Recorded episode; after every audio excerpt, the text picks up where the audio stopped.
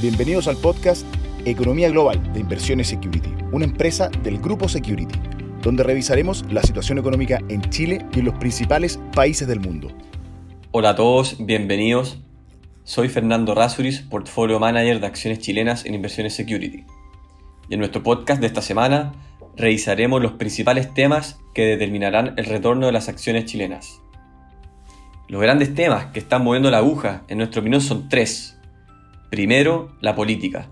Tenemos un cargado año electoral y hemos visto una clase política que independiente del sesgo político, sea izquierda o derecha, ha tendido a echar mano a proyectos de ley de alta popularidad que atentan contra los equilibrios macroeconómicos de Chile, como por ejemplo los retiros de la AFP, buscando un boost de popularidad para conseguir réditos eleccionarios.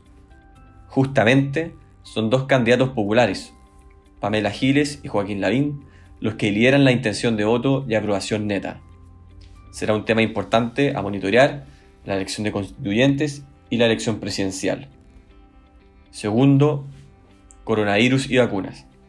Hemos visto que las nuevas cuarentenas han logrado reducir la movilidad en casi un 50% del objetivo que busca el gobierno. Y pese al impacto económico de corto plazo, los precios de las acciones chilenas se han mantenido resilientes. Ello obedece a que pese a que estamos en un fuerte rebrote de coronavirus, esperamos que una vez superada esta cuarentena, la movilidad y la recuperación tomen velocidad, sobre todo hacia el segundo semestre. Esto porque un porcentaje importante de la población ya tendrá su segunda dosis y con ello podremos retomar la movilidad y la actividad económica con un poco más de seguridad. Y tercero y lo más importante, las utilidades de las empresas. Junto a la mejora de la movilidad y la recuperación de la economía, las empresas chilenas mostrarán muy buenos resultados este año y el próximo. El cuarto trimestre del 2020 fue un indicio de lo que se viene. A la recuperación de la pandemia, tenemos que además sumar el impulso positivo que viene el frente externo, gracias a mejores precios de commodity, cobre, litio, hierro y celulosa, entre otros. Con esto, Esperamos que las utilidades del 2021 incluso superen las utilidades del 2019 y del 2018 y que el crecimiento se prolongue hacia el 2022 con los sectores domésticos de IPSA como los bancos y consumo.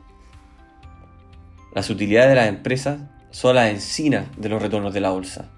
Son la única fuente de retorno sustentable en el largo plazo y nos ayudarán a descomprimir múltiplos y darnos un sólido soporte fundamental de mediano plazo. Creemos que todavía podemos capturar buenos retornos en la bolsa local, de la mano de la recuperación económica, altos precios de commodities y la superación de la pandemia. Todo lo anterior será reflejado en las ganancias de las compañías chilenas durante este y el próximo año. Sin embargo, hay que estar atento al riesgo político y los proyectos de ley que puedan surgir en campaña.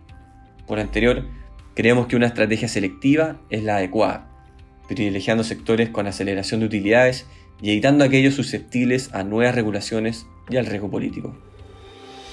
Te invitamos a revisar todos nuestros contenidos digitales en nuestro sitio web, Spotify y YouTube de Inversiones Security, una empresa del grupo Security.